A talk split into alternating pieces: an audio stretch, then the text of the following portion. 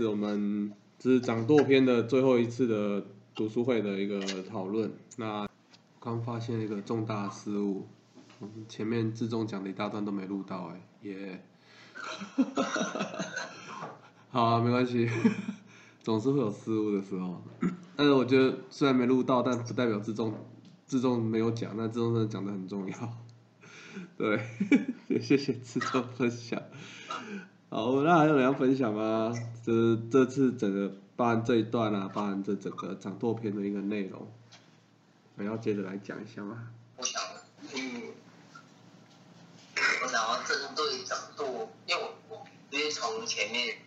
开始我就提到那是那个暴风雪那个案件，然后到那个台湾广播事件嘛，那那我自己那个看一下的这种感想，我会觉得就是长多大我刚我刚我哥前面有讲到说，哎，我们穿上去那个大船啊，就不断的在为了这个社会的这样和平啊，不断去努力。它里面其实承载了很多，现在为了就是可能自己的挑战啊，然后他可能是是为别人新的挑战这些去会员这样。那能够去搭上这样大船，我是觉得是已经很很幸福这件事情了。那那我会回头再看这个展作片，就是也是好像我去鼓励到一句话说，就是，哎，我们不单只要就是搭上这艘大船。而是要随时都能够成为那个掌舵手，这样是能够去，因为我觉得只有自己担任这样的掌舵手，才会真的是一人一起行之举啊。就是当你是开开始那一个人，就特别专注，然后特别认真这样，所以不单只是一个就是搭船这样。所以我看到这几场这几部电影，比如说像那个在诶暴风雪那个那个案件里面，就那个支部长，他在船上当或者。我们会是一家一个非常信任这样的掌舵者。他在台湾的那个广播栏中，那个助理市长这也是成为呃里面非常重要的核心人物啊，也是遇到这样的都能够去，真的是鼓励很多学会，然后就是给大家一个非常信赖这样一个信任这样一个一个一个重要的这样。所以我觉得说，嗯，自己自己的我们都要成为这样一个。组织里面才有掌舵手，然后这件事是我自己看完蛮大的感受，这样跟大家去分享。好，谢谢。祥俊有吗？嗯，就有三个跟大家分享。哦一个就是那个朱先群，他就是在开会宣布的时候跟我解他的截止，然后他说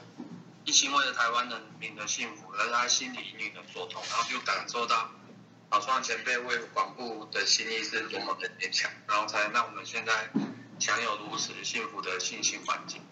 然后其实我对朱先生不怎么理解，但是偶尔理事长上课点稍微叙述，然后当众哥的整理，我就觉得慢慢的了解说为什么大家对于朱先生的态度会这么的尊敬，因为他做了这些这样。然后如果去揣摩。解散台北支部的情景啊，然后那时候我们是处在戒时期的白色红，然后从朱先云夫人她父亲遭到逮捕坐牢三年，我觉得三年还能够出，诶还能够回到家里，真的是不简单，可能就有的会人间蒸发还是什么的，然后也可以叙述当时的心理的压力，但是先生还是这样子撑着。对吧？然后早上前辈他毅然决然的坚定信心，就是值得我们效法，像狮子一样蔚然气力的精神。然后最后是三八大学的事件，让我感受到就是在面对逆境来袭的时候，我们要负的行进来超越，才可以将难转成成长的养分，然后不是困住自己的绝境。好，谢谢。好，感谢祥俊。那我是还是要再次跟自重抱歉，就是前面一大段没有录到，留个记录啦。好，然后我觉得我也分享一下，就是这一段，其实这一段真的是感触蛮深的。对，其实我自己也看了这一段，哎，看了真的很多很多次。对，那我觉得台湾广播的发展，就是真的是最重要的一个人，就是朱先生。就是本名是朱万里啦，因为在新人间革命里面的角色，之前先生有说过，他会把一些人的名字变了一下，或是把好几个人写成一个人，或是一个人写成好几个人这样子。哦，那这里写的朱千寻的话，其实就是我们台湾广播的第一颗种子，就是朱万里先生。然后，对，那其实在这个过程，我觉得大家刚刚都我们在看这一段的时候，其实都会感触到很多，我那个时代的一个状况，跟面对到这样的一个状况，还能够去坚持说，我我要我们能够去持续信心。那那个时代，因为之前也有跟他聊过，就是有部电影嘛，《返校》，就是我自己在看《返校》的时候，就是感触很深，就是哇，戒严时期就开个读书会就被抓走，然后就被说是反叛团体，然后就被判刑。当然，电影毕竟是电影，它有它的一个夸大的一个成分，但是背后上来看，其实他还是讲出了那一个时代的一个无奈跟悲哀啦。哦，就是我们可以看到，其实。就是最后我们那时候台湾创校学会被勒令解散的原因是依据什么法？依据一条特别时期人民团体组织法。但其实这在法律的一个层级上，它只是一个特别法而已。但是它因为一个特别法去凌驾于宪法之上。我们都知道宪法是保障我们人民所有基本权利的最高的一个法则。结果在那个时期，宪就是这个一个只是单纯的一个特别的一个法令，就凌驾了宪法。那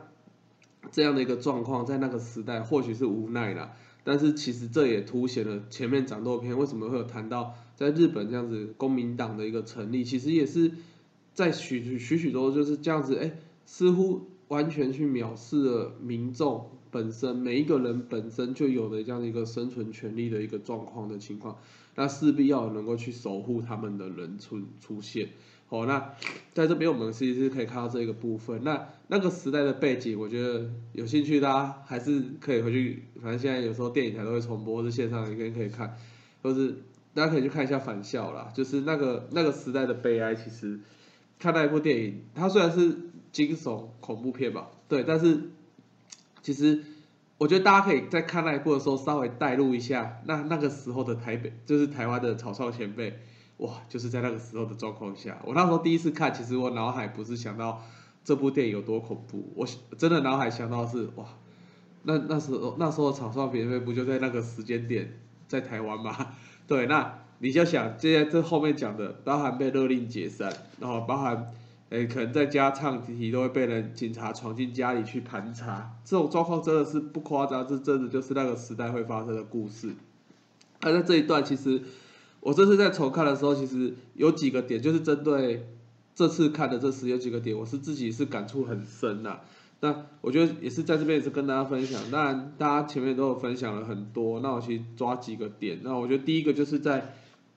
就是宣布我们要去解散这件事情的部分，那我觉得这里真的是，我觉得是会看到真的是眼光泛泪，就是非常的感动啦。对，然后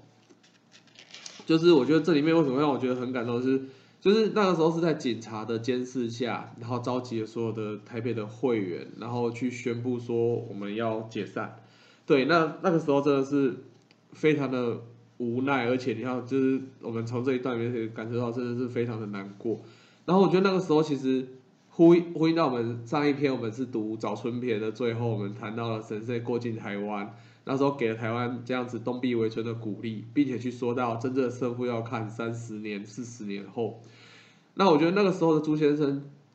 想起了实现这段东壁围村的鼓励的时候，他竟然讲出了接下来这段话，就是。已经是被警察监视的一个场合，但是仍然是勇敢的去宣言，我们一定要坚持这样的信仰。就是我觉得这是很有勇气去讲出的一段话，就是说，就是大家可以想象那个场景，警察就是摆明我就是看你就是今天要宣布解散，宣布解散就算了，结果没想到你这个朱先生竟然在那个场合最后去说，中华民国宪法保障人民的信仰自由。信仰不用顾忌谁，我们获得幸福的道路也绝对不会被封闭。只要我们坚持信仰，冬天一定会转变为春天。我觉得这是充满极大的勇气，然后去讲出这样的话，而且是即使自己面对到真的可能会因为讲了这句话，可能会有不一样的下场的状况下，仍然他要去讲出这一句鼓励，鼓励所有的那时候的草创前辈要能够去坚持信心。我觉得在第一个这一点真的是让人非常的感动。哦，那我觉得其实真的也是可以感受到，那个时候其实或许背后是真的有这样的一个想要去阻挠这样学会的一个发展，因为你大家可以看嘛，其实才将解散完，隔天台湾的所有的报纸都去报中华学会台北支部解散这件事情，其实想一想，有点动作还蛮大的，就是哎，我们不就是一个很应该感觉起来那时候草创协会应该也没有到那么大那么多的人，然后还特别去。报告这样的解散，当然有可能是有这样的一个背后的影响，或或者是当时的政府想要杀鸡儆猴也好。但是在这里面，其实我们可以去看到言论的可怕，就是这样的一个所有报纸这样报道以后，更加深了社会对于台湾对于创价学会的认知是会产生不一样的一个想法，或者是偏差的部分。我觉得是第一个让我觉得印象很深刻的。那第二个就是朱先生的行动，我觉得这真的有两个地方真的是非常了不起。然后第一个就是我们有看到，就是他因为这样的一个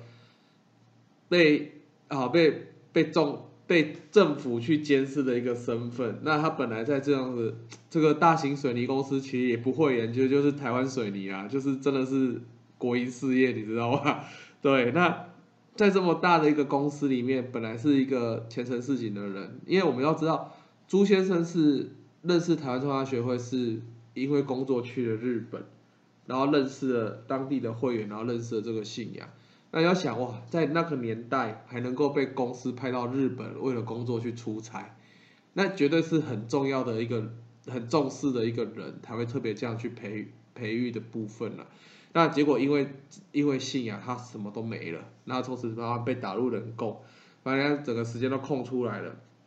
在这样空出来以后，我觉得朱先生第第一个他竟然能够去做到这样的一个决定，我觉得。就像，就是有时候大圣不都会称赞弟子说这样的供养是不是菩萨入你的身这样子啊？我觉得这边真的是朱先生这样的智慧，竟然可以想到，那我现在就来翻译玉书。我觉得这是很怎么会在那个时候会想到，就是包含你的可能所有的人生工作都是最最低谷的时候，那他的静雅现在想到是，那我既然现在难得变得这么闲了，那我就来翻译玉书。我觉得第一个就是这个样的敬仰，我觉得就是我们我们信仰常常讲，就是你佛界敬仰，就是遇到什么状况都不会受动摇。但是其实我们真的在人生的挑战的实践当中，会发现，第一，其实还蛮难的，就是其实还蛮容易，就是会有些状况我们当然可以挑战，但是有些时候又会觉得说啊，这真的怎么会这么衰，或是真的怎么这么干，就是遇到这种状况，那你还要我维持好敬仰，那个当下。我觉得自己也会怀疑啊，就我也曾经就觉得真的好可怜，对，就是会觉得怎么可能还维持他好的敬仰？但是在这边看到朱先生真的是完全如同户田先生所形容的这样佛界生命敬仰，随处游戏呃，就玉书讲的嘛，随处游戏无恙嘛，游行无畏如狮子王。我工作被人工打入人工了，就怎么样？那我就来翻译玉书吧。哦，所以这样让这个大圣的玉书从原本的日文版本成为了。多了一个中文版本以后，这不单只是说有一个白话中文预书，而是加速了大圣的佛法在整个世界上广宣流布的可能性。哦，因为全台全世界讲中文的人还是最多的嘛。对，那等于有这样的一个中文版本以后，让大圣的佛法更可以更快速而且更广泛的让更多人去认识。哦，我觉得这个这样的一个行动真的是有如同现在的现代的鸠摩罗什一般的了不起啊！我觉得这是第一个。那第二个是，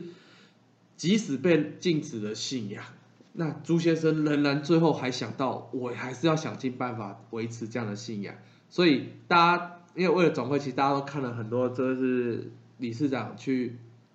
诉说台湾广播的一个历史嘛，那大家一定都有印记得最早的一开始就是从口琴队开始，那李市长是第一任的队长嘛，然后对，在这样口琴队从文化出发，那包含办了这样的一个画展，从推广就是台湾的文化，然后早期的活动是从社区友好文化节开始，就是从文化去出发，透过文化再次慢慢的去让整个社会去了解。哦，原来创价学会到底是怎么样子的团体？哦，就是在那个当下还能够去涌现这样的一个智慧去思考到这件事情。哦，那我觉得也是如同就是叶梦大哥跟我们分享的，就是说其实真的是秉持着池田先生的这样的一个指导，绝对不让信心吼的这样的一个火苗去熄灭。就是在朱先生开始在台湾去弘扬唱念南无活人 A Q 开始，许许多多的草创前辈就这样跟着朱先生，然后坚持着池田先生的指导。那这样的信仰姿态，其实真的就是真正的学会精神，是直接师降师弟不二的精神。哦，所以其实在这里面，其实我们真的可以去感受到以前的前辈真的很了不起。所以为什么理事长常会说，建设是死斗？就是我们在真的读到这十页，我们才发现那真的是死斗。就是你坚持不愿意放弃信心的前辈，那些当时的那些前辈，或许真的是有点是拿自己的生命在跟他拼了。因为就像刚志忠还是祥俊有分享到，你那个时候可能真的一个不小心，可能就真的会人间蒸发，倒也不是不可能，也真的发生过嘛。对，那所以在这在这短短时间间，我们去感受到很多。那其实最后也是跟大家，就我这边总结，就是这真的十篇这整篇掌舵篇来看，其实我觉得刚刚几年我去分享到，其实真的是讲到一个很重要的点。其实我们这十篇的掌舵篇，我们从一开始那一个。大雪纷飞的这样的一个新泻大学那边开始，哦，那带头的那带头的那两位，这样带那几位就是会员跟创价班，能够带领的整个受困在火车上的一个会员，能够就是顺利而且能够不慌乱的去度过那个状况。那在接下来看到了就是职业先生为了带队带领学会，为了想要去跟甘乃迪对话，结果又遇到了这样子一个。当权者的一个阻碍，那最后选择是我想要守护这样的一个学会这样善的团体，我放弃这样的一个机会，虽然很可惜，但是我绝对不能让善的团体受到权力的去利用。哦，那在这样子连接到了这样子公民党的一个成出现，那其实就是为了这样子一个守护民众的一个团体，一个政治团体，那也讲的非常的明确。就是学会会支持公民党，是因为希望是发挥守护民众最大的效益哦。如果没有的话，那其实也不用去支持这样的一个公民党哦。只是站在这样的一个立场上是一致的一个想法哦。那再到接下来我们去看对比到了，就是谈到了日显的一个表现，那我们发现真的掌舵带头的人那一个人非常的重要哦。对比日显的行径，那在对比同个时间点哦。护池田先生的奋战，其实在在都是去讲到到底为了人，为了佛法，我们到底可以去做怎样的奋战？身为人，到底应该展现什么样的一个行为跟价值？哦，所以关键就是掌舵的那一个人。哦，所以我们这一篇是叫掌舵篇。那其实掌舵是一个动词，但关键是谁掌舵？那谁掌舵决定了这条所谓广宣流布的大船到底会。前往哪个样的一个方向？那大家如果还有记得，就是大圣人在最早的寺院里面有一有一段寺院，就是所权我自己觉不养诸天生成诸难世中此生嘛。那最关键的是最后他说我是做日莲是做日本之梁柱，日本之岩木，日本之大船。那其中的这个大船代表的就是寺院要成为守护民众之人。哦，所以。掌舵的人其实就是要以着这样的一个佛法精神，真的是成为守护民众之人。那包含我们自己的一个奋战也是如此。好，那我觉得就是在这整篇掌舵篇里面，其实我们真的是很多地方我们都可以去感受到，这掌舵的那一个人的一念是如何，那能够去守护的那种力量就会非常的庞大。那我觉得这样很感动的部分，我们在新泻大学受困在。火车上的会员跟当地那些会员给予的支持，我们可以看得非非非常的清楚。那我我觉得也很，这整个掌舵片的最后的关键，我觉得神也很神仙会把台湾写在这这篇的最后，其实就是将朱先生这样子所有的所作所为，很清楚的告诉大家，只要党掌舵的人是充满勇气，不畏惧任何的一个三藏四魔考验的人。那这样的信仰就一定会去弘扬开来。那我们其实，我觉得在这里面我们去看到了，真的是经历从池田先生讲东壁围村过了三十年，到了我们现在台湾广播六十年哦，就是大家可以发现，其实或许对大家很多信心也有的，有持续的，有没有在持续的，但是这整个台湾的创业协会就是这样子蓬勃发展，经历了这样子六十六十个寒冬这样子，然后发展到现在的一个状况，那我们也将持续的在把这样子一个学会再持续的去弘扬下去，然后再传承下去，那其实就是。去好好的去学着，这是我们草创前辈们的这样的一个奋战。那我觉得是这整篇，就是也是走重着大家的讲法跟叶梦大哥分享，然后也是我自己的一些分享，就是跟大家去做一个分享。那我觉得今天也是辛苦大家。那我们是阅读到这里，我们将掌舵篇能够完整的去看完了，辛苦大家，谢谢。